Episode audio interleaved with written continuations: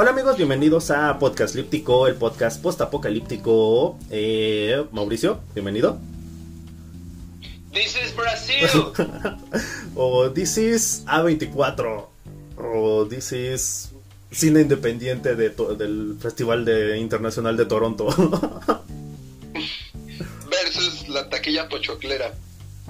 Bueno, eh, ese va a ser nuestro tema de este podcast, este estimada podcast audiencia, podcast escuchas, spot audiencia, spot escuchas, como, como ustedes gustan llamarse. Eh, pues bueno, sí, ese, ese, va a ser nuestro tema de, este episodio. Eh, pues no sé, Mauricio, ¿tú eres muy fan de A24 o por dónde te gustaría empezar? ok, este, bueno, primero antes una disculpa, creo que fue el podcast de... Creo que fue el de el de Matrix que hicimos, que de hecho me gustó bastante ese, podcast, recomendación, pero creo que mi audio se escuchaba un poco bajito, espero que no haya sido una molestia para ustedes. No sé si fue en el de Matrix o en el de eh, cuando hablamos de, este de Invincible. De hecho fueron los dos. Ah, ok, ok, fueron los dos peor aún. Bueno, espero que ahora sí me pueda escuchar un poco mejor. Eh, como sea, eh, eh, ¿me repites la pregunta, Miguel? ¿A24? Bueno, vamos a hablar de cine independiente contra cine pochoclero. el máximo exponente del, bueno, el máximo exponente actualmente del cine independiente, pues es A24. Eh, bueno, me parece, me parece, ¿no? Este, y el máximo exponente del cine pochoclero, pues es el cine de superhéroes, ¿no? Siempre decimos Marvel, pero pues es que es el cine de superhéroes. Sí, también está DC, este, y todo, y todo lo que hace Warner.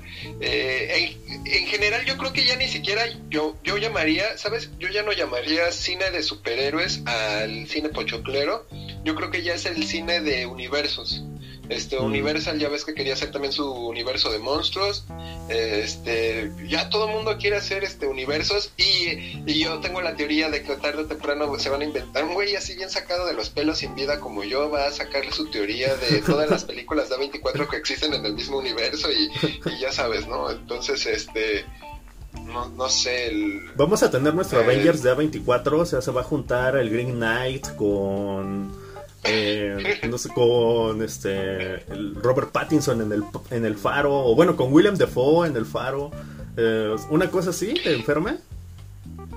Con, con Anya Taylor, con Anya Taylor Joy de la bruja.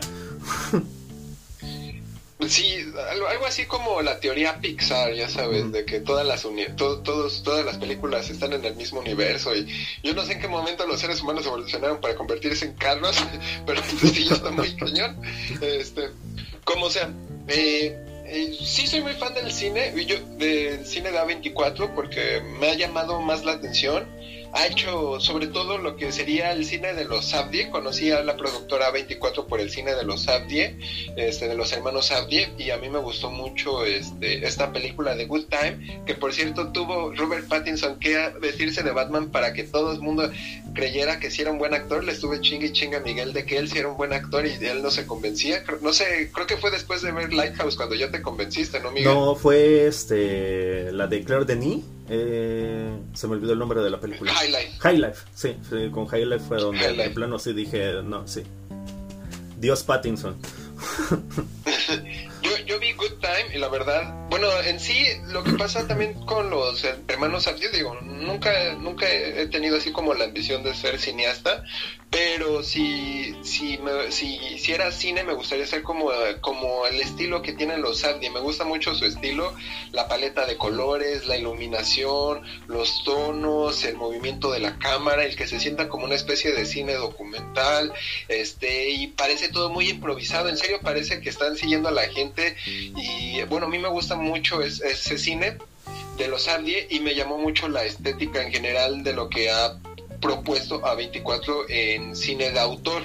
Algo así como, por ejemplo, Wes Anderson. Este, a, mí, por ejemplo, no me gusta el cine de Wes Anderson, pero creo que hubo un momento cuando estaba en la universidad, Miguel, no sé si a ti te pasó, que neta todos mis amigos de la universidad eran fan del, de, fans de Wes Anderson y querían vestirse como él y hacer películas como él y les gustaban las películas, paleta de color, vestimenta, etcétera. Entonces, este, entonces, eh, pues ya como que, como que,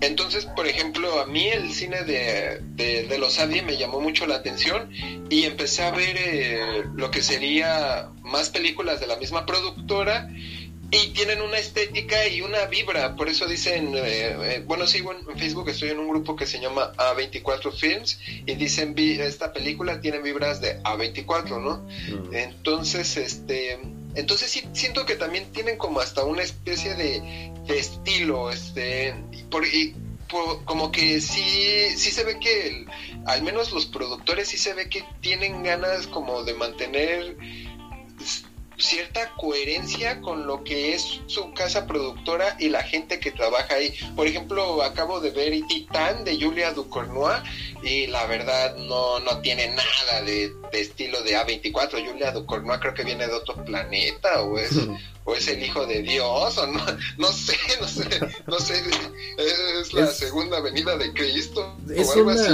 Porque sí está muy Sí, sí, Julia, Julia es brillante, Julia es, es el futuro del cine. Yo lo, yo lo dije desde que vi este, bueno, desde que les recomendé mucho este Raw o Grape, como la conozcan. Eh, o sea, creo que es mi película de terror favorita y desde ahí dije, no, esta mujer vino al mundo para romperla, romperla por completo. Sí, o sea, ver, ver, de hecho, por ejemplo, hasta cierto punto creo que creo que hasta el cine de A24, si, si te lo pones a analizar, está, está muy bien cuidado. Creo que todo el cine se, hasta cierto punto se tiene que tener esa como esa, esa área muy cuidada, como por ejemplo Pixar. Pero, pero Julia Ducournau sí, o sea, sí es como romperlo. O sea, si, si alguien me dice yo, yo nací para romper, ser, o sea, la transgresión, o sea, creo que no sé, ni desde que vi las películas de Gaspar Noé, que, fue cuando me volví muy fan de Gaspar Noé, desde ese momento no veo a alguien que, que me rompa así completamente la, los esquemas, ¿no? O sea, pero bueno, ya en su momento hablaremos de Julia Ducournau, este, eh, sí voy a ver sus más, demás películas, pero a lo que voy era como que sonará muy pretencioso, bueno, sí, muy, no sé si pretencioso mamón, pero al final de cuentas igual no deja de ser como que A24 es un grupito de directores snob mamones que no se van a, a, a, bajar, a, humillarse a hacer una película de Marvel y tener que lidiar con alguien como Kevin Feige, como, como lo hablamos en su momento eh, con, este, con Black Widow, ¿te acuerdas de lo que me comentabas de la, de la otra directora argentina, creo que me parece, ahorita se me olvidó su nombre, este, ¿cómo, cómo se llama Miguel? Lucrecia Martel. O, como fue con Edgar Wright, que también fue así como de... Que Edgar Wright sí declaró que ya nunca volvería a trabajar con Disney, en, toda su totalidad, o sea, en cualquiera. Pero hace poquito... Pero hace poquito dijo, ya nos reconciliamos. No dijo, no dijo que sí iba a trabajar o no, pero ya dijo, hubo una reconciliación con Marvel y con Kevin Feige. Como sea, por ejemplo, o sea, alguien como Ari Aster o, este o Robert Eggers, obvio, obvio se van a pelear, o sea, los, obviamente se van a pelear con, con, Kevin Feige porque porque Ari Aster va a decir, no, pues para Eternals yo quiero que todo termine en una orgía sexual y queman al, al protagonista, ¿no, güey? o sea, esto es para niños también, ¿no? Entonces, entonces todo este grupo de directores, así lo pienso yo también, eh, que no se van a inclinar ante una superproductora como lo es Disney o no sé, por ejemplo, este... O Warner, Disney, Warner. Warner, o sea, llegan y pues mejor pues, pues, se juntan, por así decirlo, en, este, en esta productora y tienen la libertad creativa para hacer sus, sus obras y pues la verdad sí les aplaudo porque la verdad su cine es bastante interesante, es muchísimo más original, más, más, dilapidante, pero aún así no, no, no me, no, no sé, ya después de verlo de, de, Julia Ducournau es así como de wow, esta, mi mundo, entonces como que ya también así, o sea, sí está chido, sí, sí, se, sí se han diversificado, o sea, la última de, de Gaspar Noé, ellos la producen y la distribuyen y han hecho cosas muy que van a, van a, van a durar mucho en la historia del, del cine, ¿no? O sea, yo creo que también, por ejemplo, Robert Eggers va el cine, ¿no? pero este pero aún así, si me lo pongo a pensar y si uno es muy crítico, sí tienen como, como una base bien, bien clara de lo que quieren hacer Ah, eso sí, les, eso sí los voy a diferenciar de, por ejemplo, Netflix. Netflix te va a producir lo que sea, desde basura hasta Roma, que creo que Roma no es una película mala, pero es eh, no es una película excelente, o sea, abismalmente buena, pero es una película bien hecha, o The Irishman, ¿no? O sea, pero a lo que voy es, Netflix no tiene esos filtros, mientras que A24 sí es así como de muy cuidadosa de, de lo que quiera hacer en cualquier gama de, del cine, cualquier género del cine, porque eso también es bastante interesante. Este, se mueven en, distinta, en distintas variantes, no solo en género de terror, tienen películas muy costumbristas, como las películas de, de este, ay, perdón, de la directora de Lady Bird, la esposa Greta, de... Greta Gerwig. Greta Gerwin, este, entonces Lady Bird es una película muy costumbrista de las de la, de la vida gringa, ¿no? O sea, este, entonces se, se, se, mueven por ese, por esos ámbitos y, y, yo no sé si voy al grano o me estoy explicando bien, pero a lo que voy es que también podrá ser todo el cine independiente del mundo o lo que tú quieras o grandes directores del cine, pero la pero pero tiene también es como un grupito bien bien exacto de directores que están ahí para para, para promoverse ellos mismos porque en ningún otro en ninguna otra productora les van a dar posibilidades de hacer lo que quieren hacer. Eh, difiero ahí por ahí un poquito con Netflix. O sea, Netflix pareciera, pareciera que no tiene filtros. Sí los tiene, sí los tiene, pero son más son filtros de esto va para que lo vea un chingo de gente y tiene que ser incluyente y tiene que tener negros, lesbianas, gays, heterosexuales, etcétera, etcétera. Que no es crítica, simplemente estamos diciendo, pues es lo que hace Netflix, ¿no?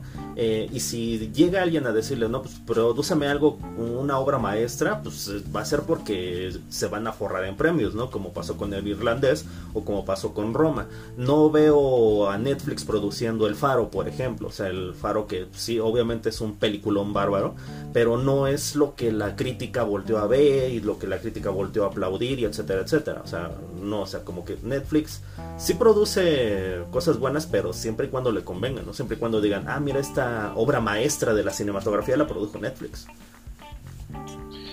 O porque ya está avalado por un director de, de, cierto calibre, ¿no? Creo que también cabe aclarar como Cuarón o Scorsese. Pero a lo que voy es, por ejemplo, eh, he visto los videos de Coffee TV y algunos de, este, de, te lo resumo, como por ejemplo el stand de los besos. Yo no voy a ver el stand de los besos en Netflix, pero pues sí me voy a cagar de risa con el Coffee diciendo cosas como, no, súper deconstruido este chavo, vamos a volver a la chica. Sí, súper deconstruido. Y ahora ya, ahora ya está deconstruido porque ya no le a la chica, ahora se viste de negro y la quiere mucho en silencio. O sea, me, refiero a, o sea, como que en A24, si alguien llega con el stand de los besos, va a ser así como de, güey, no mames, lárgate de aquí. no, pero bueno, a lo mejor actualmente, pero en sus inicios no fue así. Tienen una película que se llama Very Lethal eh, ahorita te digo de qué año es, pero es una película con Hayley Steinfeld, eh, Samuel L. Jackson, Jessica Alba, este, Sophie Turner, que es una película de eh, como es de espías, este, pero es malísima, es malísima, es una muy muy muy mala película, pero es pues es una cosa adolescente, ¿no? O sea, es una película de adolescentes. a mí se me hace muy mala, a mí se me hace muy mala, pero sí es de los primeros años de, de A24. Ahorita este, les paso bien el dato de, qué año es. Pero sigue la Mauro. Pero, es que hubo un punto de inflexión, te digo. O sea, sí hubo un punto de inflexión en, en, su cine y en la estética y en la productora. O sea, creo que como empresa, porque al final de cuentas, pues sí, el cine es un, un negocio. Creo que como empresas entendieron qué era lo que querían hacer y qué era lo que querían promover como cine, o sea, y sobre todo, por ejemplo, lo vería con una película como lo fue Moonlight, o sea, Moonlight fue una película hecha para, para ganar Oscars, ¿no? O sea, todo mundo lo dijo, hasta, ah, me acuerdo en, en el trailer honesto, ¿no? O sea, llegaron y dijeron cosas así como de, ah, tiene negros, ok, habla de drogas, ok, eh, abandono familiar, ok, es gay el, el protagonista, muy bien, fotografía excelente, muy bien, un gran, grandes actuaciones, ok, lo tiene todo, esta es la película que ganaría el Oscar, y así fue. Pero si te das cuenta como que tienen ese plus, ¿no? O sea, aparte es como de estas minorías sociales de Estados Unidos, la, la comunidad afroamericana, y es ahí donde, por ejemplo, le ganaron en premiación a algo como La La Land, independientemente de, o sea, eh, que pues igual fue todo un invento, yo estoy seguro, ya lo he leído y sí es cierto, fue un invento así de, ah, sí, me confundí de eso, sí, güey, sí, ¿qué te creas? Ya, pero pero nada más era para llamar la atención porque pues también los Óscares pues ya cada día están más, más, en general creo que también los premios hoy en día creo que es solo la palma de oro de Cannes porque sí igual son muy muy selectos esos güeyes y son así como de no pues es que nosotros sí tenemos que, que, que premiar no o sea decir decir o sea aquí está esta morra que acaba de hacer una película de que trata de una mujer que se embarazó de su carro. Tenemos que premiarla por eso. Y es que sí, está muy cañón Julia Ducournau, por eso hay que premiarla. Entonces, sí, no sé si me explico, pero también se, se, están degradando las cosas y, y, ahorita lo vemos también con Marvel, creo yo. Este, Miguel me dijo que, que, estaba viendo que no terminó de ver Shang-Chi. y también ya, ya, ya, Disney ya está entrando en un momento muy malo. Porque Miguel me estabas contando también que estabas viendo los dos capítulos de Hawkeye y te aburriste. Y, y sí voy a ver Boba Fett, la verdad. No, no, no, sí pensaba ya en su momento ver Mandalorian, pero pues se pasó el furor y ya, ya para qué verlo, ¿no? Pero se viene la serie de Boba Fett y sí la voy a ver, por supuesto que voy a ver la serie de Boba Fett. Pero a, lo que voy con esto es, este, ya Disney ya está volviéndose como Netflix, o sea, ya está produciendo así como a bestialidad.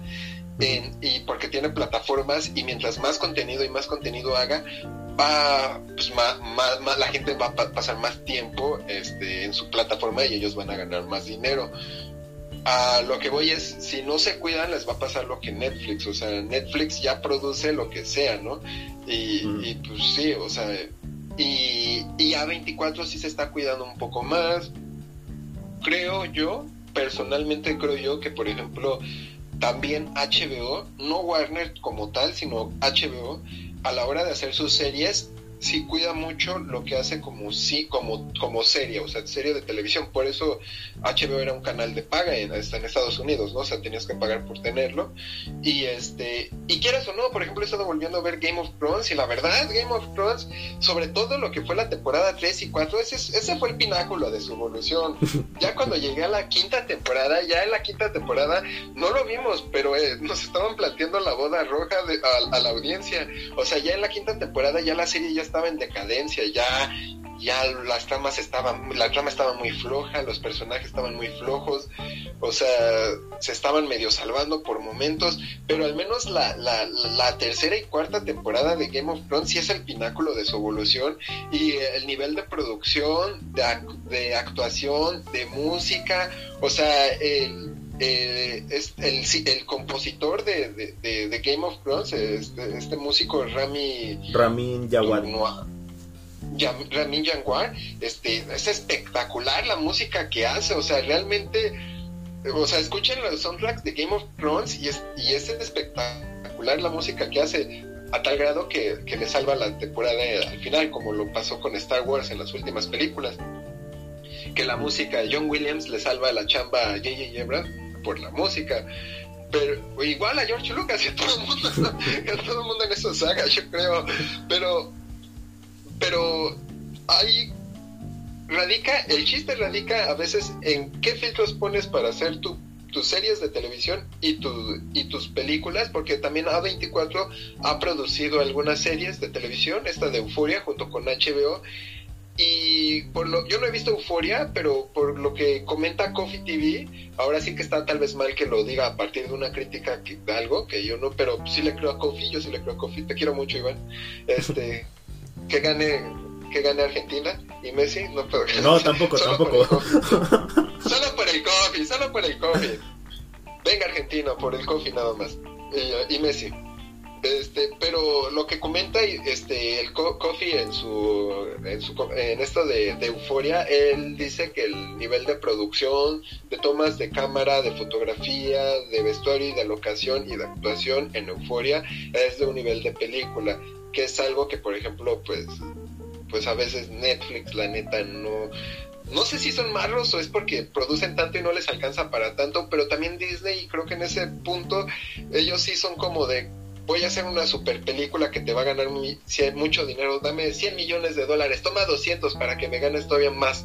Entonces creo que ahí sí no son tan malos Disney, pero mm, si, si produces tanto, realmente mucho de lo que produzcas no va a ser tan bueno.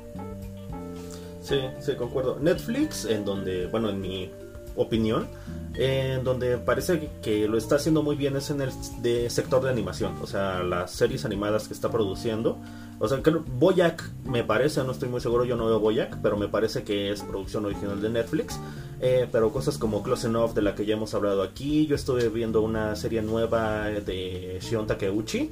Este. Ay, ahorita se me olvidó el nombre, pero es una serie de ciencia ficción animada este, sobre eh, todo, todos, eh, todo, tipo de cosas raras, este, paranormales. Pero me gustó mucho. ¿Es la que recomendó Alex Hirsch, perdón, Miguel? Ándale, sí, Inside Job. Inside Job, este, que de hecho Alex Hirsch hace una voz dentro de, este, de esta serie. o sea, está haciendo cosas buenas, está haciendo cosas buenas en lo que animación este, este, hablamos. Eh, en series y, películas, la verdad es que no, no le entro mucho a lo que es en Netflix, pero en animación sí tengo que defenderlos un poquito. Eh, y de lo que dices de los filtros, me parece bien interesante, o sea, porque, o sea, sí tienen sus filtros, pero me da mucha risa como conforme van necesitando más audiencia, van diciendo, quita este filtro para que puedas hacer más y expandir más el, el bueno, la, la cantidad de audiencia, ¿no? Que podemos reunir.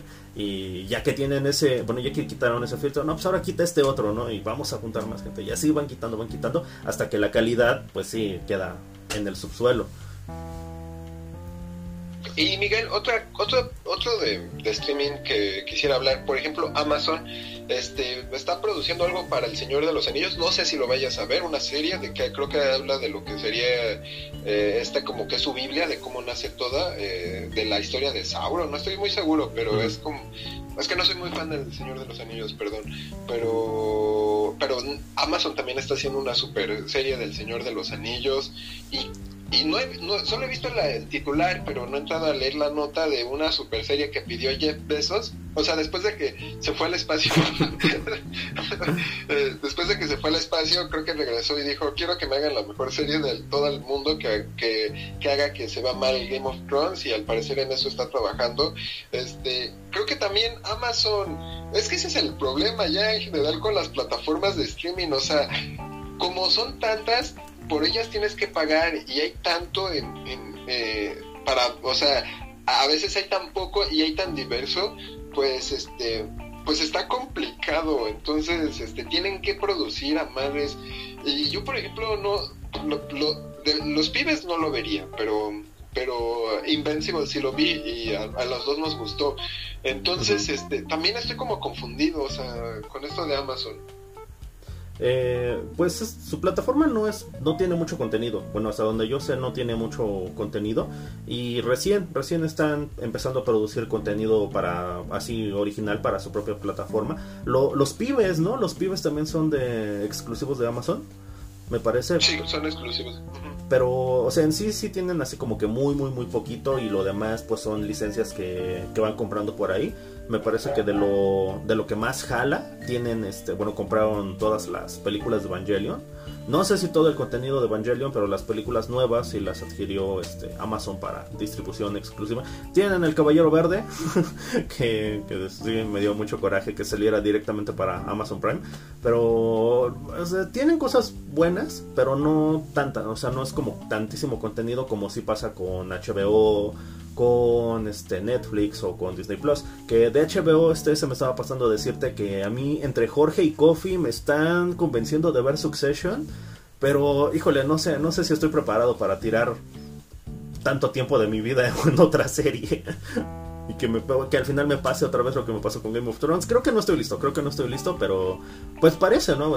Eh, a mí por los comentarios y por el mame que, que genera la serie me parece que es la, la más popular ahorita y pues es de HBO Max. Yo me espero, yo la verdad me espero. Sí quiero contratar a HBO Plus, pero también por todo lo que tiene de animación en Cartoon Network. este, pero bueno, eso ya será para otro momento.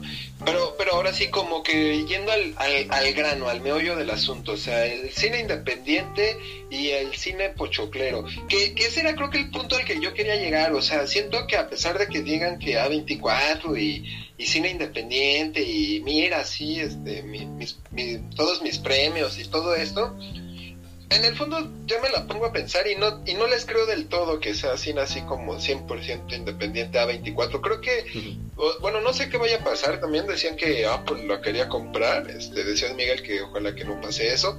Este si es así, pues Apple TV pues se, se, va a formar de muy buen contenido, pero pero también no sé qué, o sea, no sé qué vaya a pasar con, con los mismos cineastas y todo este mundo, o sea, con todo el cine que ellos mismos proyectan. Pero, a, ver, para empezar, tú, yo te preguntaría esta pregunta y mi respuesta sería no. Yo creo que A24 no es del todo una productora de cine independiente. O sea, insisto, o sea, después de ver yo la, la de Titán, fue así como de, nada o sea, sí, o sea, Hereditary, Midsommar, lo que tú quieras, pero, o sea, Julia Ducournau no hubiera pasado para, que, para que lo producieran a, 24. Por eso lo hizo en Francia esa película, o sea, son gringos al fin y al cabo, los he llegado a conocer bastante bien y ya está demasiado intenso ese cine como para, para, o, o, o yo lo pongo así, si no lo hubieran producido, pero sí lo hubieran distribuido a nivel de Estados Unidos, como pasó con Clímax de Gaspar Noé. Ok. Ah, no, o sea, creo que es muy obvio que... Bueno, no, no sé qué tan obvio, no sé qué tan obvio, pero sí tiene un fuerte respaldo económico A24, no me pregunte de dónde, porque la verdad es que no lo sé, pero, o sea, eh, no es como tan así de, pues, tengo una idea súper descabellada, voy a ir a 24 y ellos te van a decir automáticamente, sí, tú, tú, aquí eres libre de hacer y de contar las historias, bueno, contar esa historia que tú quieres contar. Lo que sí les reconozco y que creo que sí, este, eso sí no lo podemos cuestionar, es que sí se le da al director la libertad de contar la historia como él quiere hacerlo, o sea, no le dijeron a Ari Aster cómo tenía que contar eh, Midsommar, por ejemplo, ¿no? Así no le dijeron, eh, quita esto, este, no queremos que la gente vea viejitos saltando por un barranco. Eh, no, o sea, no, no hay restricciones para el director en cuanto a cómo va a contar su historia. Pero pues sí, la verdad es que sí te creo bastante. O sea, cuando estabas describiendo este, esta película de Robert Pattinson, se me olvidó el nombre. Good Time. Good Time, Good Time. La de los Adier. Ajá. Eh, estabas describiendo esta película y, o sea, me vino a la mente una película completamente diferente de Sean Baker, eh, de, Florida Project. O sea, por cómo la describiste, o sea, el formato documental, la paleta de colores. Y dije, ah, pues esto se parece, bueno, me remite mucho a The Florida Project de Sean Baker. Entonces, o sea, son dos directores diferentes, pero las dos son las dos películas son de A24 eh, de, hecho creo que los temas también son muy diferentes, pero el formato, la paleta de colores, el tipo de película, el tipo de público hacia quien está enfocada esta película, eh, me parece que pues sí, sí van por el mismo lugar, o sea, entonces sí, definitivamente eh, A24 pues sí tiene sus, no les llamaría filtros, pero sí sus tags, ¿no? O sus grupos objetivos. y a partir de esos grupos objetivos es que pues sí decide trabajar con ciertos directores, que me parece pues sí, los más eh, destacables pues son Eggers, eh, el griego loco, se me olvidó su nombre. Yorgos Lantimos. Pero te iba a comentar, te iba a comentar, Miguel, en Florida Project también dicen que tiene una muy buena actuación este William Defoe, tengo entendido, ¿no? Sí, sí, por supuesto. Este, bueno, es que William Defoe, cada película que saca es la mejor actuación de su vida. El señor este, va a salir en el pinche Spider-Man 3 y va a ser la mejor actuación de su vida. Va a ser el mejor duende verde de la historia de los duendes verdes. Sí, sí, sí, sí, William Defoe creo que se lo inventa cada, cada película así, ah, pues todavía puedo hacer mejor para que vean. William, este... William Defoe carga solito la Liga de la Justicia de Zack Snyder. ah, sí es cierto que tiene el papel este en Aquaman. Eh, ok, bueno, yo, yo no sé, Miguel, digo, personalmente esa es la opinión que yo tengo de, A24, digo, sí lo sigo respetando, sí me sigue gustando mucho su contenido, su, trabajo, lo que producen, lo que hacen, pero sí, también así que digas, ah, super cine independiente, pues ya no me la creo del todo, como los primeros años que sí sentía y que sobre todo tenían, lo que sí me gustaba es que te digo, o sea, así como, como muchos, como mucha, muchas personas, te digo, de mi, de mi universidad, congeniaron con la estética visual que manejaba este Wes Anderson. Yo la verdad llegué como que a congeniar mucho con la estética visual que manejaba las películas y proyectos que tenían a 24 como a Ghost Story, que se me hace una muy buena película. Pero este pero sí, ya, ya me queda claro que porque sí me gusta, o sea, en serio me gusta lo que lo que lo que quieren, lo que hacen, lo que están lo que en lo que le invierten, o sea, si yo quisiera invertir mi dinero o quisiera trabajar en una película, trabajaría en una de las películas que suelen ellos producir, por eso me gusta tanto su cine, ese es el punto. Este, ahora, yéndonos con, con Marvel, por ejemplo, me da risa que, te digo, en este grupo de, de A24 dicen no tiene vibras, a, esto tiene vibras A24, ok, vamos pero por ejemplo el cine también de Edgar Wright este no creo que tenga para nada vibras de A24 es, eh, eh, por eso trabaja para Universal no o sea, porque realmente su cine sí es como muy muy de él muy muy de autor. Y, y realmente también sí siento que él sí rompe rompe con los como con lo que pasó con Julia Ducournau, o sea, sus esquemas rompen con lo que sería el blockbuster tradicional y el cine independiente tradicional. Ahora me lo estoy poniendo a, entender, o sea, como que ya analizándolo bien, ahora sí ya diría que A24 es como el, el la película de autor tradicional, o sea, es la casa productora de, ya se está volviendo, en tan poco de tiempo se está volviendo como en una casa productora de cine tradicional, así como los blockbusters en general se están volviendo algo como muy básico también en ese aspecto. Es que de A24, ¿sabes qué me parece? Yo lo llamaría cine pedigrí o cine con pedigrí, algo así, ¿no? O sea, porque es, eh, son películas, pues sí, muy, muy bien cuidadas, o sea, que que no las alimentas con cualquier porquería, o sea, eh, y alimentar, por alimentar me refiero a, eh, no, no son películas hechas por cualquier director o por... que eso sí pasa con Netflix, ¿no? Así de, pues agárrate unos pasantes de la escuela de, cine de Nueva York y ponlos a hacer una, ponlos a hacer esta serie nueva, ¿no? Eh, o sea, si, tienes que tener como que cierto, cierta capacidad, ¿no? Como director, como guionista, como lo que quieras, ¿no? Como fotógrafo, etcétera. Eh, entonces. Como pues, esa película mala que le hicieron a Sofía Coppola, ¿no? Donde ni siquiera Bill Murray la pudo levantar por primera vez. Eh, ¿Cuál, cuál, cuál? No sé, la última película de Sofía Coppola, que pues ya ves que siempre invita a su amigo Bill Murray para que le levante la película y ahora él pudo levantar la película y era de producción de, de 24 que es lo que tú dices, ¿no? Eso, esa es o sea, quieras, a mí no me gusta el cine de Sofía Coppola, pero pues es una directora con pedigree, ¿no? O sea, su apellido es así como, ay, es Coppola, güey. Actúa del orto. ¿Ya viste el resumen? De, te lo resumo del padrino. Sí, pero pues tiene pedigree pues, o sea, y es Coppola. E, entró a la industria por nepotismo. No, no importa, pero es Sofía Coppola. ah, eso sí, me queda claro. concuerdo totalmente. Sí, es un cine muy de pedigree, muy de muy de, no sé, muy de director. Muy finito, ¿no? Digamos. Ajá. Sí, este, me acuerdo que en esta, cuando fue las entregas de los premios, a mí ya casi yo no veo los honest trailers de, de Screen Junkies, pero el que sí me gusta mucho ver siempre es el de la premiación de, de los Oscars, porque ellos cuando hablan de todas las películas, que usualmente ya no, no les piden hacer este honest trailer, porque pues ya es como, eh, ya pasó de hacer honest trailer de cualquier blockbuster hacer solo de superhéroes y eso se volvió un poco aburrido hasta para ellos, por ejemplo. Pero en la de Oscar siempre hablan de todos, ¿no? Y, y, me dio mucha risa que en ese año en el que fue la de Jojo Rabbit, desde Once Upon a Time in Hollywood, etcétera, etcétera, al final dice, y los invitados, los estelares son todas estas películas snob que no fueran este, nominadas porque creo que eran muy arrogantes o, muy pretenciosos para la academia y pues estaba Hereditary, el faro, retrato de una mujer, El Faro, estaba el retrato de una mujer en llamas, pero esa, a pesar de que no es de A24, pues estaba también entre las películas que no fueron tomadas en cuenta. Y, y, en esa lista, pues sí había una gran cantidad de películas que sí eran proyectos de A24 y sí, o gente que usualmente suele trabajar para la productora.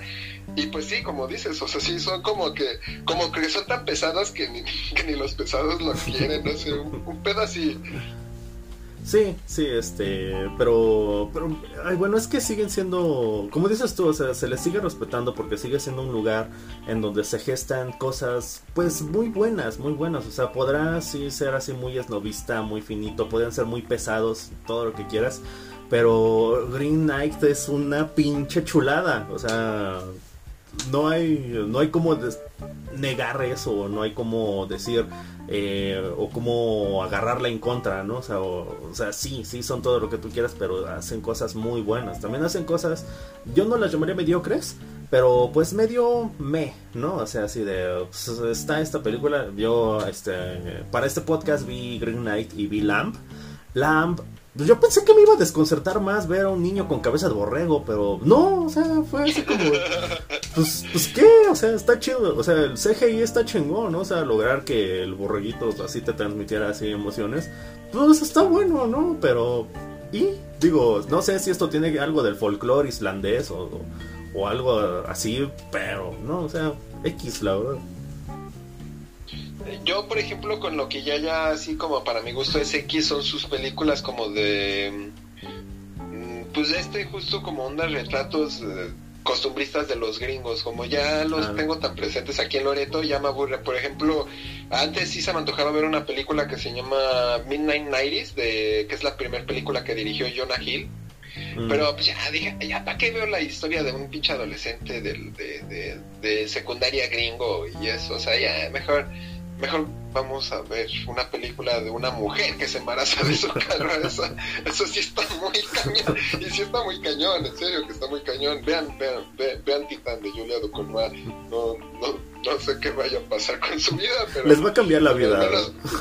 sí, sí, al menos, ya después de verla dije, al menos tengo salud. está muy cañón. Sí, ya, ya después de terminar la película dije, al menos tengo salud. Pero pero sí, concuerdo con lo que dices, Miguel. Sí es muy de pedigrí, sí tienen cosas muy meh, pero pues como, como es el, el snob, así como el, el snob snob de la industria del cine hollywoodense, y se, y se traen... Hasta eso lo que le respeto a los gringos es que saben escautear muy bien las cosas. Y si un día se dedicaran a echarle ganas al fútbol y dejaran de decirle soccer, este, tendrían mejores futbolistas que, que, que las ligas europeas porque les gusta escautear y es ahí donde ven a gente como, ay, mira este güey, que, este director griego está bien cañón, ¿no? Sí, tráetelo para hacer películas con, con este Matt Damon y no mames, y te quedas ahí con este ay, se me olvidó el nombre de, la actriz, Nicole Kidman, entonces sí te quedas así, güey, qué pedo, ¿no? Entonces, en ese sentido, pues sí, sí saben escautear muy bien, también actrices, por ejemplo, Florence Pugh, pues me salió de Midsommar, y este y directores y gente de fotografía, etcétera, de dirección de arte, sí, sí saben escautear muy bien eh, para hacer los proyectos. A diferencia de, por ejemplo, Disney, que yo creo que con Disney, para llegar a trabajar ahí, sí tienes que ser ya alguien en la, industria, o sea, tienes que ser alguien muy, muy bien parado en cualquier rama de en cualquier rama del cine o de la industria de la televisión o el entretenimiento creo que para trabajar en Disney sí es así como de nada, es que este güey sabes que es calidad, o sabes que mueve taquillas, o sabes que la trae a, las jóvenes, o, eh, o, es una gran actriz, o sea, sí tienes que ya estar muy, muy bien insertado en, en el medio. No sé, el director de las de Spider-Man, Tom no sé qué, este, se me hace la persona más mediocre de todo Marvel. O sea, pero debe ser bueno, debe ser bueno este, recibiendo órdenes, no sé, supongo. Bueno, pero es que te, recuerda lo que te dije en, en, en, eh, Black Widow, son, esos son oficinistas, ten en cuenta, o sea, sirve, sirve bien, sirve porque pues te, le hace todos los mandados aquí en Fashion y de tráeme mis medicinas, sí señor, y ahí va y le trae las medicinas, y tráeme mi película de Spider-Man, sí señor, y ahí va, le hace la película de Spider-Man. Tráeme a Toby y a Andrew, sí, ahorita.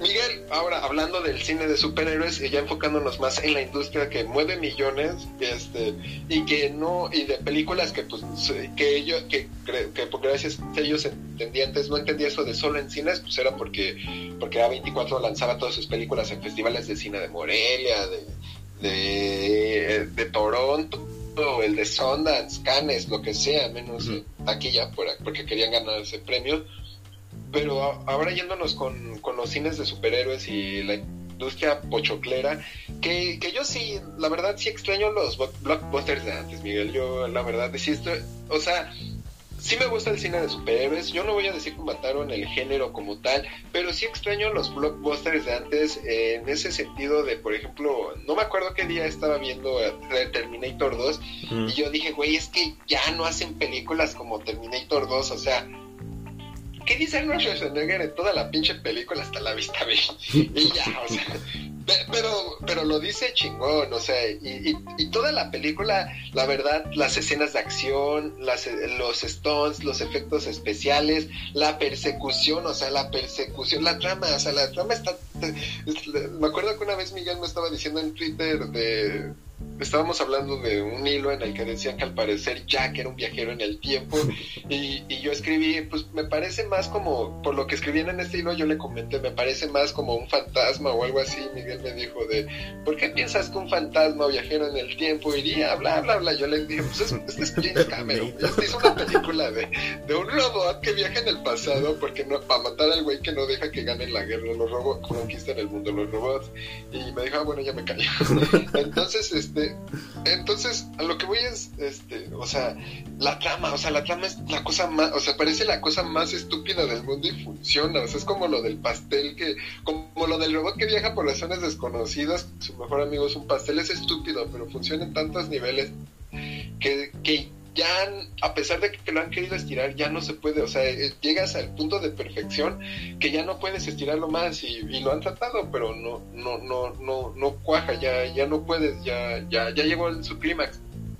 Y los efectos, la persecución, te digo, Miguel, las actuaciones, el final, o sea, eh, eso extraño en los blockbusters, ahorita pues ya es una pantalla verde, y pues a, ver de dónde sacamos el siguiente cómic superhéroe para seguir alargando este universo que creo que ya debió de haber terminado hace como tres, cuatro películas. Y a ver, o sea, pegarle a la nostalgia, pegarle a ver, tráiganme a, ver todos esos millennials que no quieren crecer, que, pero siguen viendo películas de superhéroes, tráiganme a Toby y a Andrew para que, para que mi película despunte porque mis factores nomás no la jalan en estas películas, por favor, y a ver si sí los traen. Yo no creo que los vayan a.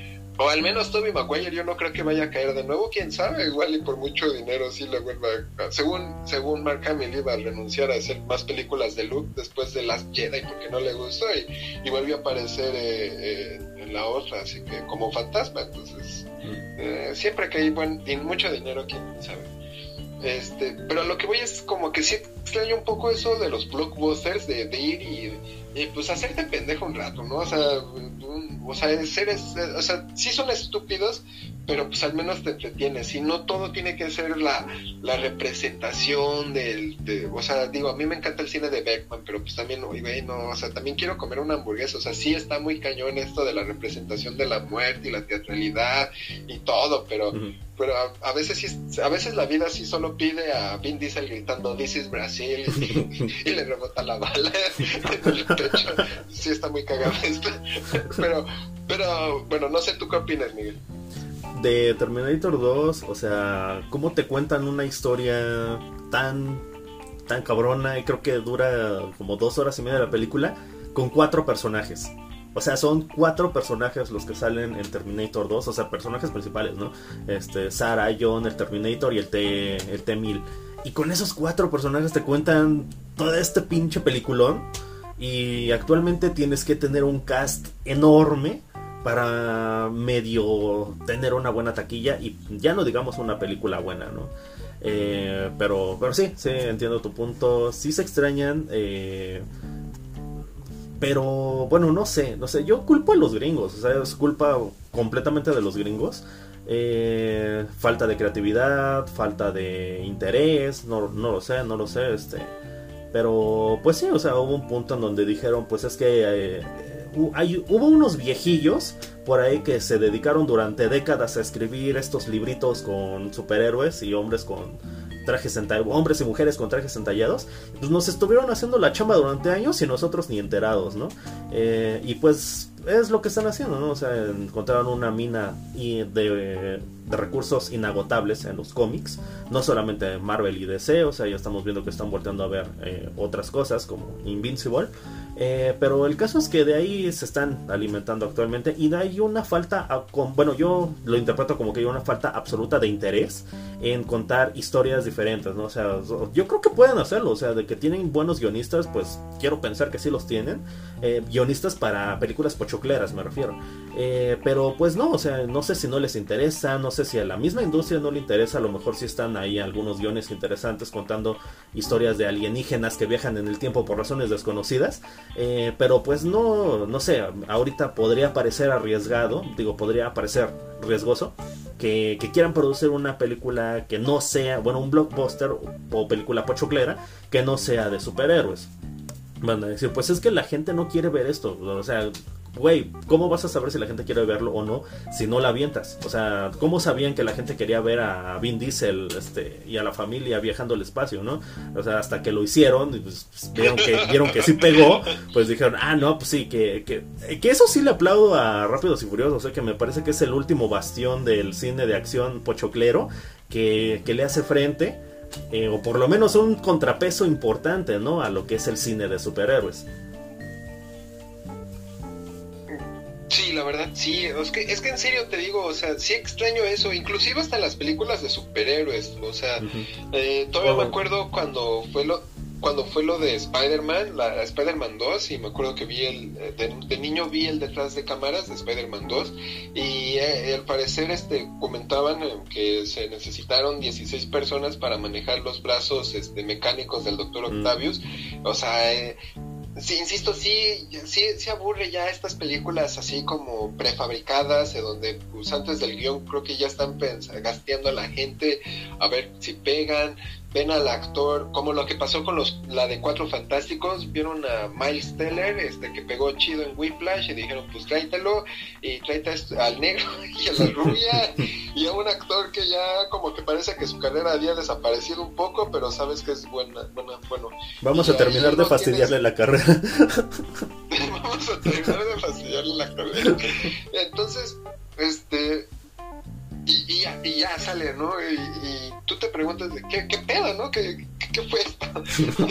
y, yo, por ejemplo, creo que en su momento, independientemente de las de Infinity War y, y Endgame, este, sí creo que ya también después de Capitán América, este, Winter Soldier, eh, sí le ha costado a Marvel volver a levantar. Creo que la última que sí siento que levantó chido fue la de Taika Waititi. Mm. Aunque todo el mundo odie esa película, aunque todo el mundo le cague Taika Waititi, a mí sí me gusta su película de Thor. Este, pero después de también de, Capitán América, como que las películas otra vez como que se volvieron a, las volvieron a mover, a, entablar como en un en un género. Entonces te digo, sí, sí, en un sistema, ha sido aburrido. más que un género, en una, en una estructura. O sea, son la misma estructura, pero intercambias elementos, ¿no? Intercambias al personaje principal. O sea, el la trama de, de Spider-Man 3, ni siquiera sé cómo se llama esa pinche película, pero es de esta nueva que va a salir de Spider-Man, o sea, me da toda la vibra. No Way Home. Ah, No Way Home, eh, este. perdón, perdón, pero o sea, a mí me da toda la vibra de, hoy ya no tenemos a Iron Man, ahora qué vamos a hacer. Ah, pues ahora todo va a ser culpa de Doctor Strange. Eh, ¿Quién liberó a, este, ¿quién liberó a Shumagorat de, de la prisión mágica de donde estaba Doctor Strange? ¿Quién abrió el multiverso? Doctor Strange. ¿Quién, este, ¿Quién trajo a los cuatro fantásticos? Doctor Strange. ¿Quién hizo enojar a Kang el Conquistador? Doctor Strange. O sea, ahora va a ser así. O sea, ya no tienen Iron Man, ahora todo va a ser culpa de Doctor Strange. O sea, la trama me parece la cosa más estúpida del mundo. O sea, Doctor Strange se tira un pedo y se abre el multiverso de los personajes de Spider-Man. Ay, no mames, o sea, por Dios. Y, lo interesante de lo, de lo que ha sido Spider-Man, ¿no? O sea, eh, en, las tres, en las tres películas de Sony obviamente también eran derechos de autor, pero en las tres películas de Sony, Peter y Spider-Man, Tobey Maguire sostenía la película como el, como el héroe principal, o sea, no, no necesitabas de alguien más para, de otro superhéroe que lo apoyara, era él contra el mundo y yo solo comenté en su momento, pero si te das cuenta, en la primera que hicieron de Disney, tiene a Capitán, a, perdón, a Iron, Man. Y es así como, ok, vale, vale, está bien, es como su maestro, te, lo, te la paso. En la segunda vuelve, pues dices, pues ya ahora ya como que madure, ¿no? Ya que sea autosuficiente, ya que se independice, ¿no? Le vuelven a poner a un papá, pero ahora es de Nick Fury, que no es Nick Fury, sino es un scroll este, eh, suplantando a Nick Fury. Ok, vale, te, te, la compro.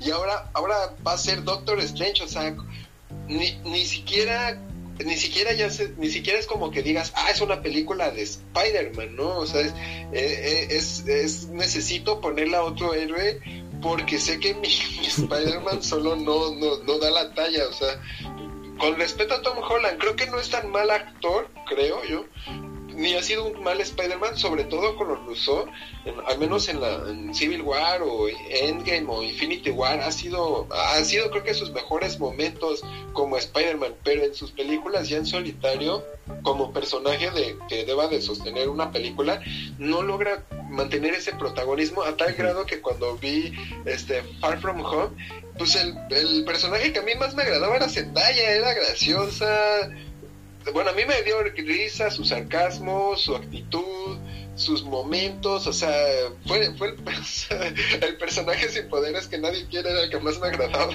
Entonces, eso habla mucho de, del superhéroe.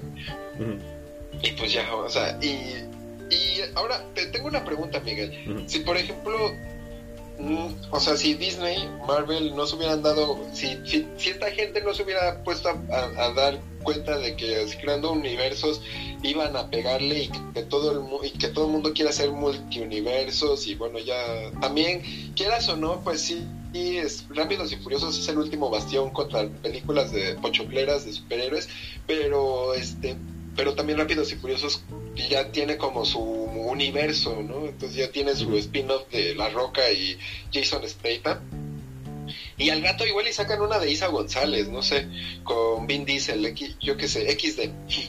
este, pero a lo que voy es, si, si, si no hubieran, si no se hubieran entrado en este como de voy a crear mis universos, de mis universos fílmicos, y películas de superhéroes, estaríamos viviendo con, con, que las películas de, que estaríamos viendo nada más en cartelera serían películas de productoras tipo A24 este, y ahí es donde yo te pregunto, al menos hablando de cine gringo, claro, cabe aclarar. Todo esto está en el cine gringo, que son los que más producen cine aquí de este lado del charco. A lo que voy es, si, es, si solo estuviéramos, o sea, si, si solo fuera este cine, o sea, si solo A24 fuera realmente el que estuviera exponiendo y exponiendo cine, ¿tú, tú crees que eso sería bueno? ¿O crees que hubiera ha, perjudicado, bueno, tal vez no perjudicado al cine porque la gente ve las películas, pero, o sea, ¿tú crees que realmente si hubiera cambiado lo que consume la gente? O sea, la gente se hubiera puesto un poco más, este, hubiera, o sea, es como comer sano, ¿no? O sea, siendo honestos, o sea, yo como sano, como verduras, como de todo un poco, este, verduras, pollo, carne, etcétera, pero también a veces se me antoja comer una hamburguesa y ese es el cine de superhéroes, comerte una hamburguesa, o sea, comer comida chatarra. Sabes que es malo para tu, para tu hígado y tu corazón, pero, pero lo disfrutas, ¿no? Y, ah, y aparte lo, lo varío con comida sana. Pero si la gente solo se hubiera puesto a, consumir, en este sentido, cine de cierto nivel, un poco más exigente, ¿crees que también hubiera sido bueno para, para la gente? O sea, tal vez otro tipo de películas estaríamos viendo, otro tipo de programación, etcétera, o, realmente es ilusorio lo que estoy pensando. Ah, es complicado, no es ilusorio, pero es complicado porque no me acuerdo en qué podcast lo comenté, pero la relación entre la película, bueno, en, sí, el género pochoclero y las películas independientes es este, simbiótica, o sea, simbiótica. La, el cine independiente necesita de, de, que esta industria, la industria cinematográfica, pues genere esos millones de dólares, pero obviamente el cine independiente jamás va a generarte todos esos millones de dólares, porque es muy difícil que una película como El Faro conecte con suficiente público para que sea un éxito de taquilla, ¿no? Eh, o The Lobster, ¿no? O sea, la gente no va a pelmazar los cines para ir a ver la nueva película de Yorgos Lantimos. Eh, tristemente, ¿no? Pero, pero también bueno, solo que fuéramos una civilización masoquista, pero extremadamente masoquista, que creo que sí lo somos, pero no tanto. Eh, pero bueno, a lo que voy es que, o sea, se necesita de esa estructura, esa estructura este, de la industria cinematográfica, bueno, por lo menos los gringos lo necesitan mucho, eh, para que se pueda producir ese cine independiente. O sea, Netflix te saca 20 mierdas para producirte una Roma. O sea, pero es que necesita de esas 20 mierdas para que la gente, bueno, necesita de esas 20 temporadas de mierda de Stranger Things para que la gente vaya, se suscriba y que esas suscripciones sirvan para financiar proyectos como The Irishman o Roma. Pero, o sea, por ejemplo, Miguel, ¿tú no crees que el, acercar este tipo de cine o el que solo hubiera existido un poco de este tipo de cine hubiera hecho también poco más crítica a la, a la, a la sociedad? No sé, yo, Pero es que, no sé, digo, es, que, el cine... sí estoy un poco confundido.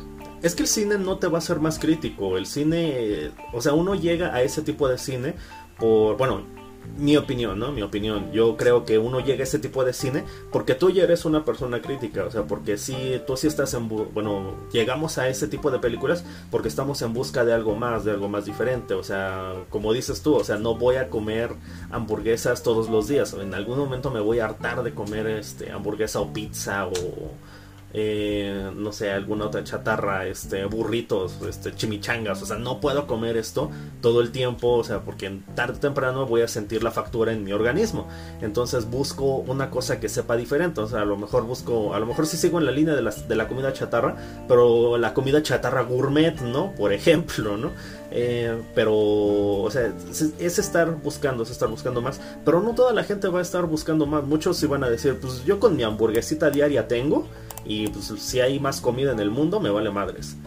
Eh, Ahora una pregunta, Miguel.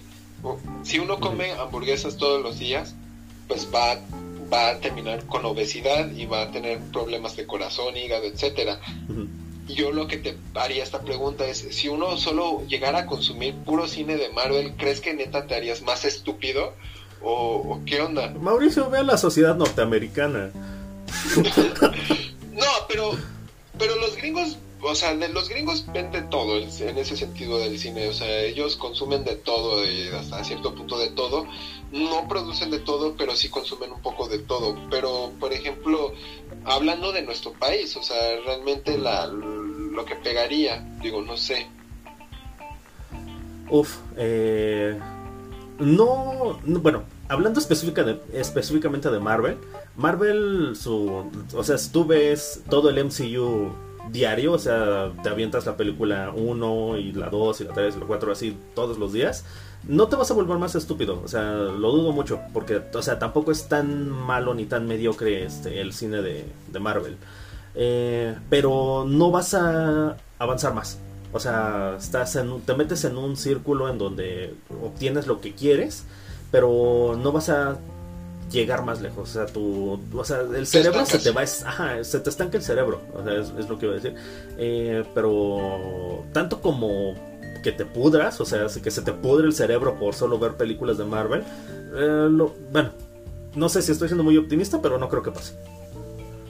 Y, y yo ahora siendo honestos, o sea, tampoco te vas a volver más inteligente, o sea, no, amigos, así, o sea, ni, eres más estúpido por ver solo cine de Marvel, Exactamente, pero tampoco te vas a volver más inteligente por ver solo películas de A24, solo eres un cine, solo eres un, un crítico de cine mamadorilla, güey.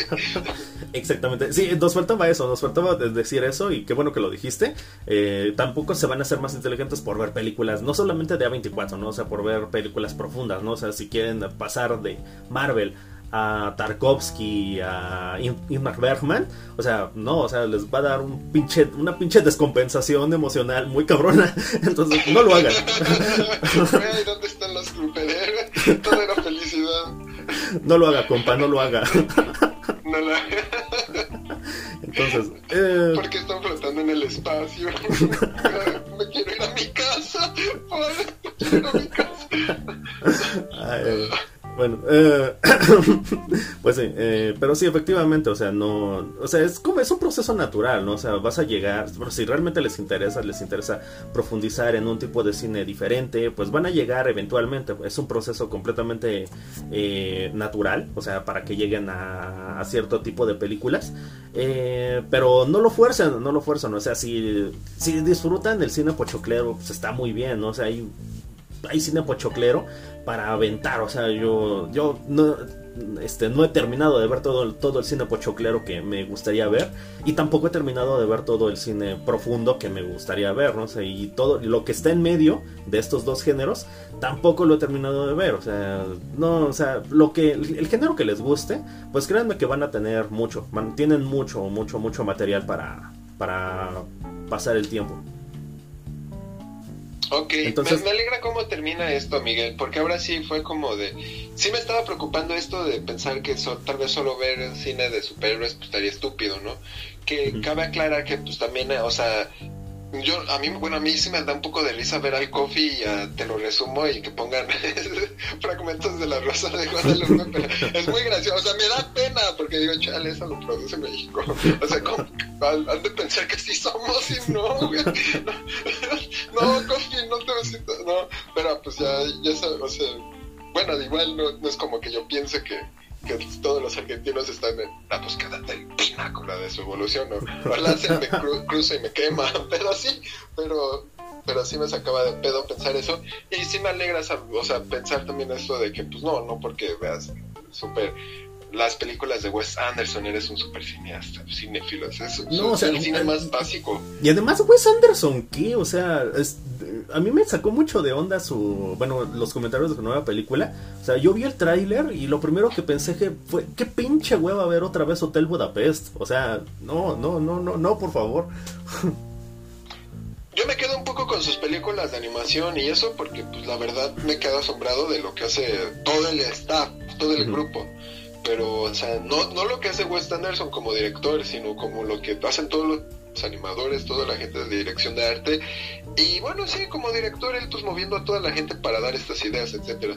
la de perros sí me gusta. es la de perros sí me gusta. La otra es este Fantastic Mr. Fox o cuál es la otra de Anderson? Sí, Sí, la otra es Fantastic Mr. Fox y también es muy, muy buena. Creo que se me hace mejor Fantastic Mr. Fox que, Isla de Perros.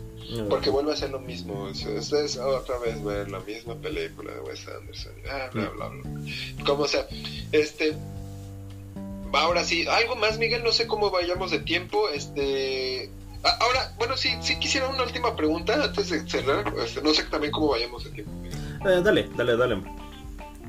Ok, ahora, este, pareciera que estamos en conflicto, ¿no, Miguel? O sea, eh, tú y yo, la verdad, yo sí, yo sí diría, Miguel, que tanto tú como yo sí somos cinéfilos de verdad, o sea, bueno, mm, entre comillas, porque para mi gusto el verdadero cinéfilo de verdad se llama Jorge Pinarello o Pinarello, y ese güey es capaz de ver una película de una motocicleta. Güey, güey, los pantalones asesinos, los pantalones asesinos, güey, no manches. Sí, o sea, hay cosas que yo digo, no mames, Jorge, neta, ¿viste esto? O sea, yo creo que mi tiempo vale más la pena. O tal vez sea porque me dedico a otras cosas y pues no le puedo dar el tiempo y preferiría ver algo más interesante o algo que sí me llegaría a, interesar, ¿no? Este, pero pues sí, Jorge Pinarello es así como de, güey, este güey sí está cañón, este, este sí, este sí es un cineasta, un cinéfilo de verdad. Pero pero al menos siento yo, Miguel, que lo que me gusta de nuestro programa es que, y siempre lo seguiré diciendo, es que nosotros no nos vamos, para empezar, no, no somos como Mr. X o Gaby Mesa, que, que pues ni pedo, ¿no? O sea, pues todo el mundo se burla de Mr. X de buena pero predecible. Aburrida, prescindible, ¿no? pero prescindible. O sea, y todo, o pues güey, pues ¿qué, ¿qué esperabas? O sea, ya viste la cantidad de películas de superhéroes que salen y ya viste cómo todas están hechas igual. Pues, ¿qué esperabas? que O sea, ¿qué, qué esperabas? No, no todas van a ser buenas, o sea, muchas van a ser bastante malas. Y, es por eso por lo que las hasta las críticas de Mister X se vuelven tan aburridas, ¿no? Porque dices, güey, estás diciendo que es aburrida, pero es entretenida, o sea, ¿qué, quieres que haga, no? Al menos nosotros no nos dan carta de qué ver. Digo, al fin y al cabo también es su trabajo de ellos como críticos de cine a ver películas y están obligados a pues, que tengan a huevo que hablar de Dune. Yo no he visto Dune, vamos a hacer programa de Dune. Yo, yo no sé si esto me desanime más para ver Dune o no, pero a mí, pero al menos nosotros no nos obligamos a ver estas películas como de, ah, porque es mi trabajo, ni tampoco somos los cine, cine, este, críticos de cine mamadores que, pues, ah, no, güey, o sea, si no, si no es de una directora israelí, palestina, palestina película en blanco y negro en formato 4.2 y, ah, y aparte la produjo A24, güey. y, y, es de, no sé, de dos, de dos coreanas, lesbianas, en, en, la frontera de Tijuana, no, no, me interesa. Así, como que no me interesa este pedo. ¿eh? Y dura seis horas. Ah, dura seis horas y, y está hablando seis idiomas, güey. Así que si no es eso, no. Ajá. Y aparte tuve que leer un libro así gruesísimo para entender el prólogo nada más. El, punto es ese, o sea, no, nosotros sí nos podemos diversificar bastante. Pero parece, o sea, pareciera neta, neta pareciera que si no es este, si no es el blockbuster, o sea, sí, igual vivimos en una sociedad bastante polarizada, no sé si antes era así en el pasado o fue el internet el que nos polarizó más, pero siento que neta si no es el si no es este tipo de blockbusters es, esa huevo ver este tipo de películas súper independientes y eso como que no sé si me frustra, me aburre o qué pedo. Mm, yo creo que a la larga sí termina siendo frustrante porque, o sea, volviendo al ejemplo de la comida, ¿no? Cuando te fastidias de comer eh, lo, mismo todos los días o algo muy parecido todos los días y buscas algo diferente y te encuentras con que pues, es A24, pero A24 también trabaja el, sobre, el, sobre la misma receta, diferentes este, platillos y te, si te quedas así de, ay, ¿en serio esto es lo esta es mi única alternativa? Afortunadamente en el cine pues no pasa eso, ¿no? Este, yo he encontrado refugio en el cine vikingo. El cine vikingo tiene cosas muy, muy, muy chingonas. Entiéndase por cine vikingo todo lo que se produce en la península de Escandinavia, ¿no? Este, con, con Matt, Mats Mikkelsen, mi amor. Eh, o, sea, sí, o sea, Escandinavia ofrece un chingo de películas bien interesantes. Eh, ok. Eh, Rusia, Rusia también, este, y Rusia en los dos niveles, en el nivel profundo y en el nivel pochoclero, también ofrece cosas interesantes bueno, a mí me resulta interesante, ¿no? A lo mejor porque pues, no, en mi vida había visto películas rusas y encuentro pues cosas interesantes, ¿no? Diferencias interesantes entre cómo cuenta una película pachoclera un director ruso y cómo la cuenta, bueno, cómo la han contado durante, décadas los, los directores gringos. Eh, y sobre todo, los franceses. O sea, los, ya Mao nos habló un poquito de, de la última película de Julia Ducournau eh, pero, o sea, igual hay un montón, o sea, hay un montón de cine francés bien pinche interesante y te tengo que decir también en los dos niveles, en el nivel pochoclero y en el nivel profundo.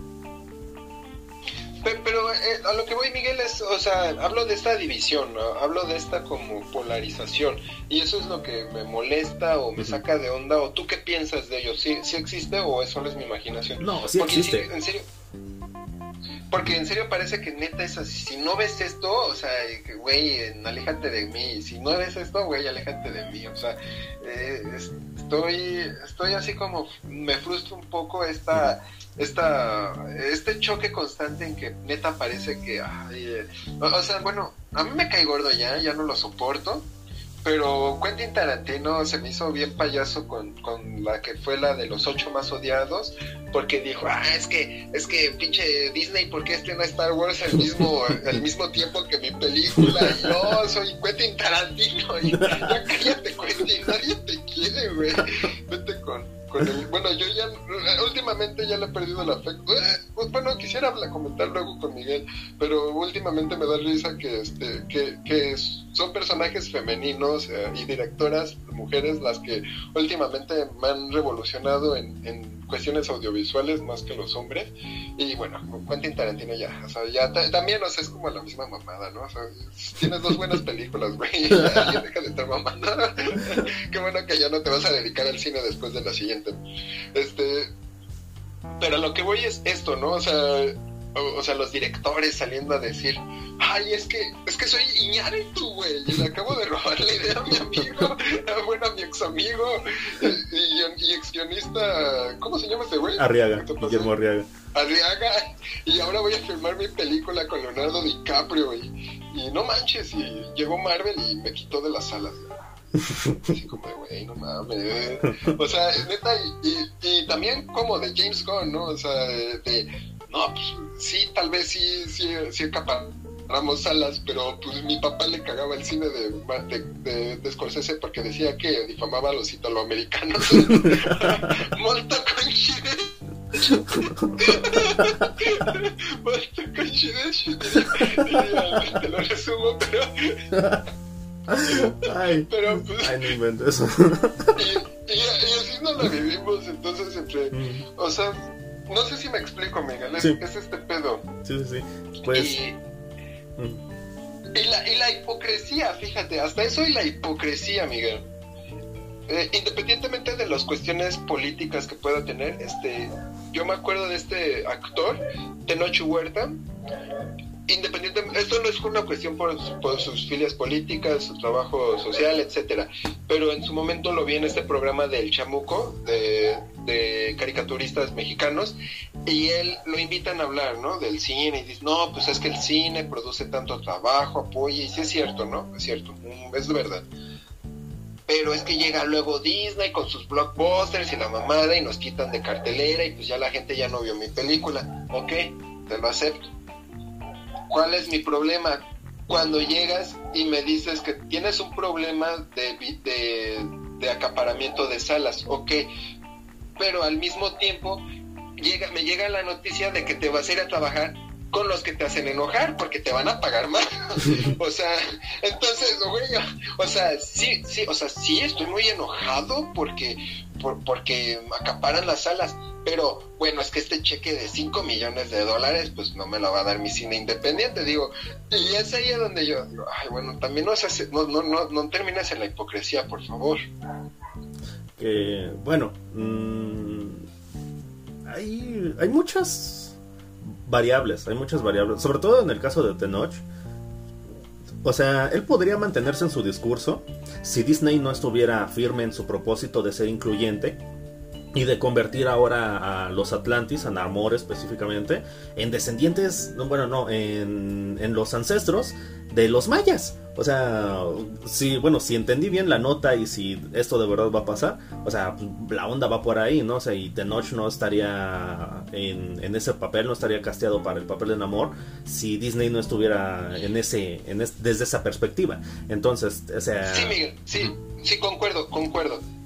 Pero también uno como actor puede decir, no, ¿sabes qué? Yo soy, o sea, sí puedo que pueda entrar en este papel y lo que tú quieras, pero sabes qué, tu cine me ha estado fastidiando el cine que yo quiero hacer, a gente que yo conozco que se dedica a hacer este y la verdad no voy a trabajar. Pero el este hambre es el hambre, Mauricio. O sea, el... Sí, ya sé, eh, pero es eso, lo que me molesta es la hipocresía, Miguel, y ese es el punto. Por ejemplo, en ese sentido yo sí respeto mucho a Adam Driver John Boyega también salió a decir, no, estaba viendo un, video que hizo este, este Mr. X con Gaby Mesa de las plataformas y decía este, este, este Mr. X de una, de, una, de una declaración que dijo John Boyega que a él no lo iban a hacer serie de televisión.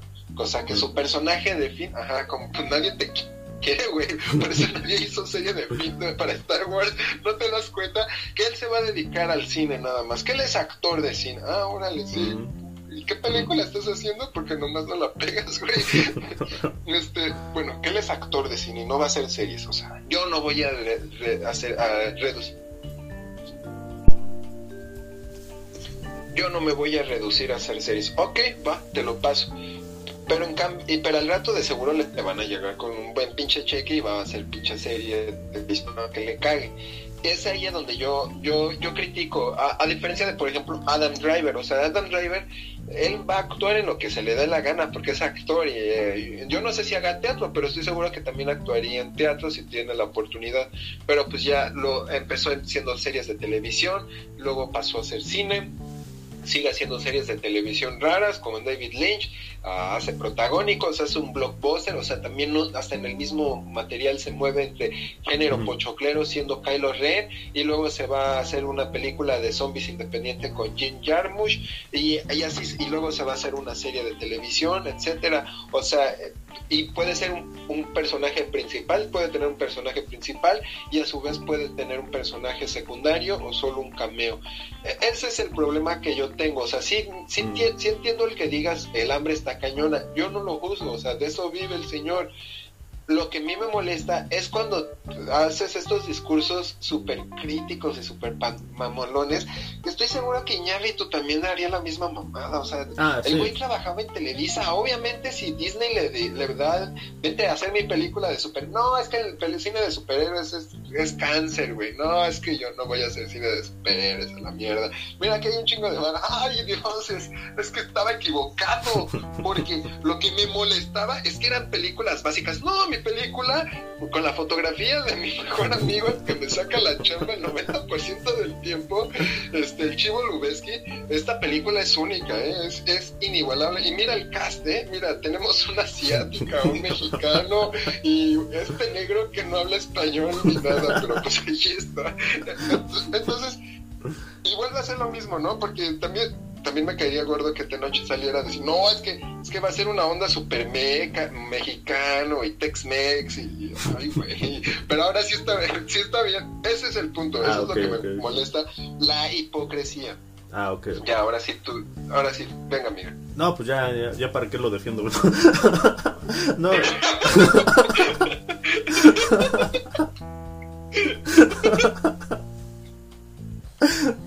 yo quería, yo quería mencionar otra cosa, este, en lo que estabas hace rato de, de la polarización. Eh, o sea, ahí sí tengo que decir algo y, sin, créanme, créanme, este, comunidad cinéfila, se tiene que decir y pues lo voy a decir. Eh, la, la comunidad cinéfila somos bien pinches tóxicos. O sea, la, neta, la neta. O sea, como dices tú, si no ves esto, eh, bueno, si yo cinéfilo, este, tengo mi círculo social y mi círculo social no ve o no ha visto el padrino, la trilogía del padrino versión de la versión del director, pues no, ni me hablen, ¿no? O sea, ya, hasta que no la vean no pueden hablarme, ¿no? O, o al revés, ¿no? O al revés. Frodo Balsón es, donde Frodo Balsón termina siendo el padrino, ¿no? Una así, la versión, el final alternativo donde Frodo Balsón es el padrino.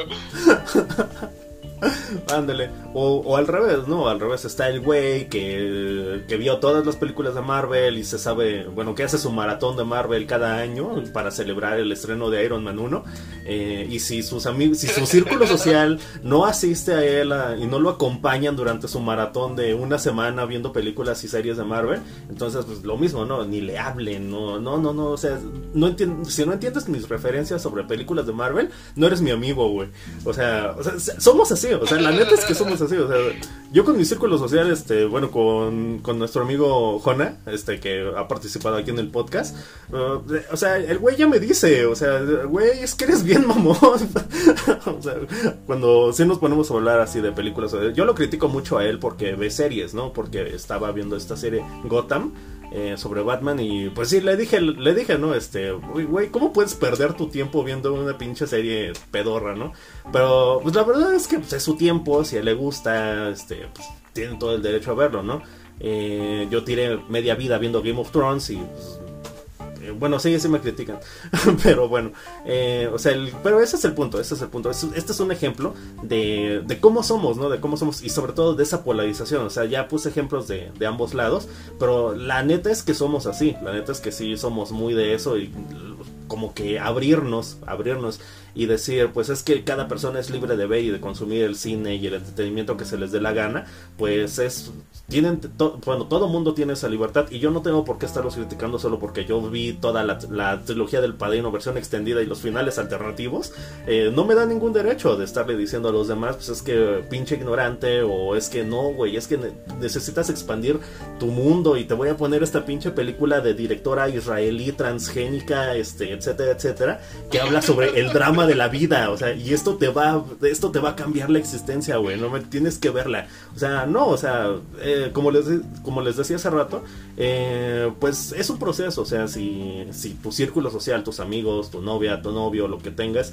eh, quieres que llegue a, ver ciertas películas o ciertos géneros, pues es un proceso, es un proceso, no, no fuercen las cosas, gente, neta, no, no, no, no lo hagan. Eh, pero, pero bueno, eso complementando lo que decías tú de la, de la polarización, sí lo somos, sí lo somos en, en los géneros, en, en las, bueno, la fanaticada también me atrevería a decir. O sea, sí eh, están los que defienden a 24 así eh, a, muerte. Y pues sí, también están los fanboys de Marvel defendiéndolos a muerte y etcétera, etcétera. Pero la verdad es que sí, sí somos así y sí somos bien tóxicos.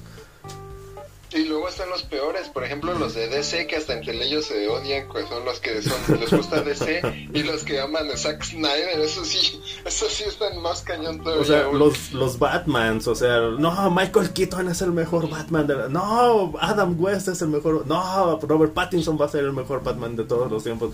Güey, disfruten de los pinches Batmans, o sea, ya. al rato van a castear a otro güey para Batman. no, no, se han dado cuenta que hay más Batman que. Hay más Batman que comida en el mundo, yo creo. Ok, sí, ese era, ese, es que ese también es el punto, Miguel, y es como que neta sí ya también es como una confrontación directa entre, en, sobre todo en cartelera, no sé, tú qué opinas, Miguel, porque pues, neta hasta parece que es, este, este es lo, el público de la Cineteca y el público de Cinépolis. Y Cinépolis tiene su sala de arte, ah, caray, o sea, ¿Qué, me quieres decir? O sea, y eso es, es, algo, no me acuerdo de dónde lo escuché, creo que fue en un podcast que estaba escuchando que se llama este uh, Cinema Paradiso, y, me, y creo que ya eran así como de, güey, ¿cómo es eso de que Cinépolis tiene su sala de arte? O sea, pues que no todo el cine es arte o que esto sí es muy arte, nada más porque, no sé, tiene a dos personas llorando por dos horas y nadie lo aguanta.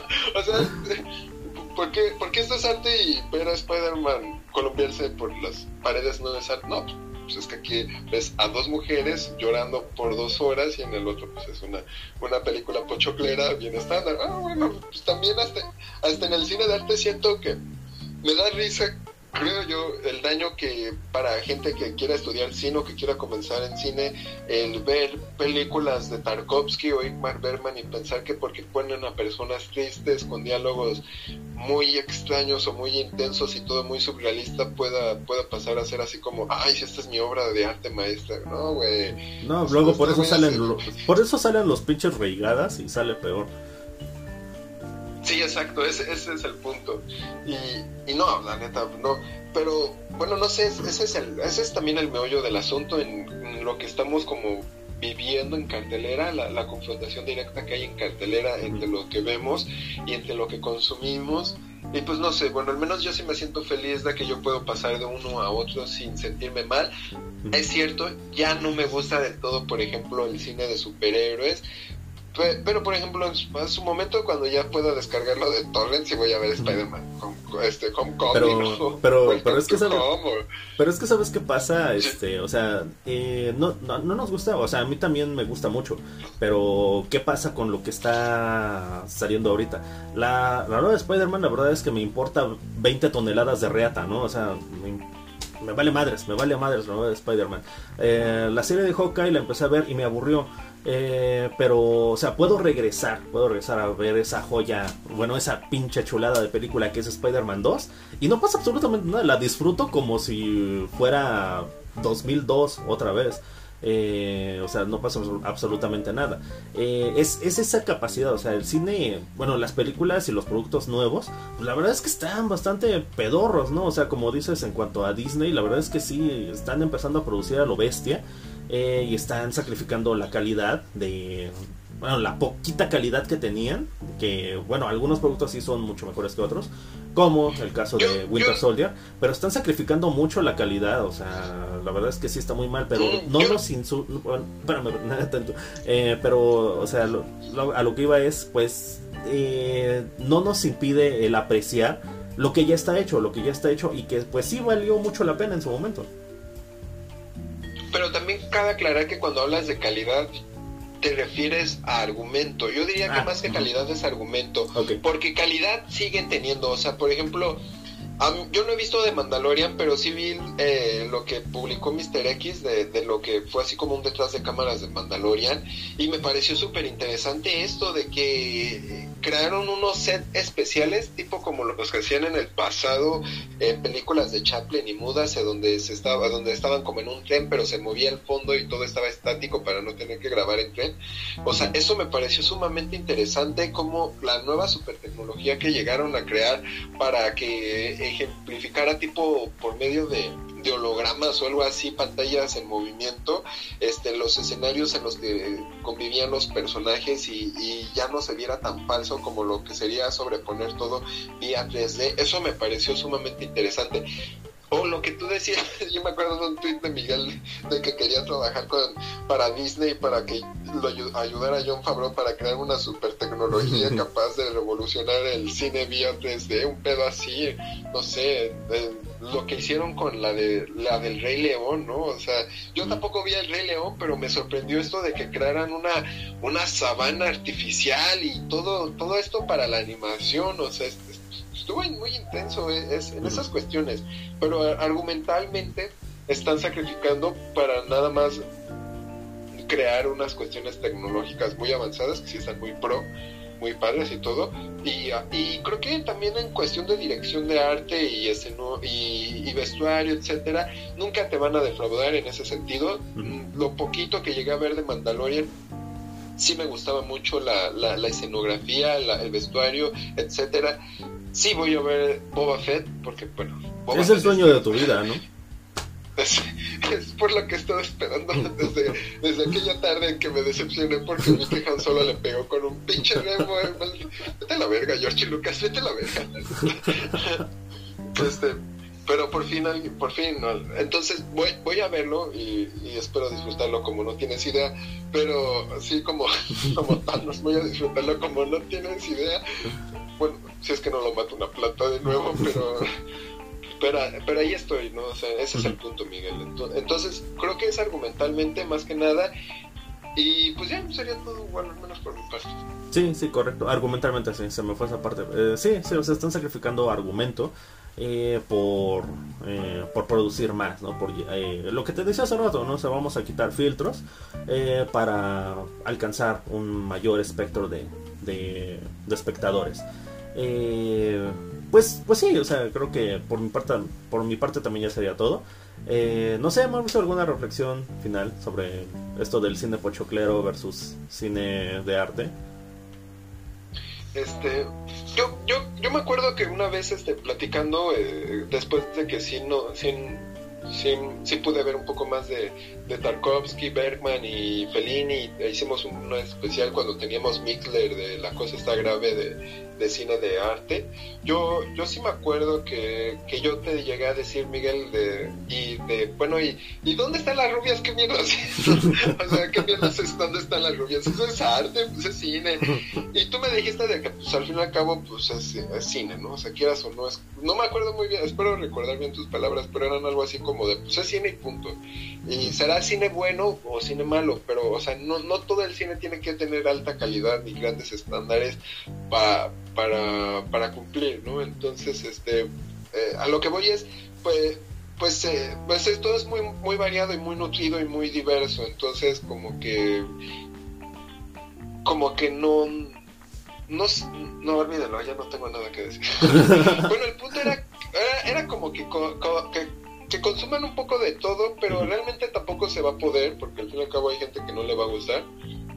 Pero, pero yo, yo lo que trato de decir es al menos como que traten de, de integrarse o, o, ¿cómo decirlo? O sea, como que vean un poco más allá de, o sea, si les gustó Pero tal también, película, pues también es si quieren, también ¿Cómo, es si quieren, eh, que también eh, influye también mucho si el, si quieren entrar, ¿no? O sea, porque, o sea, te digo, el universo existe. Y de hecho, lo que, bueno, la frase que decías es, de- es de hecho una frase de Akira Kurosawa eh, para una entrevista que le hicieron de la revista Sight and Sound, donde le preguntaban su, su ¿Muerto definición.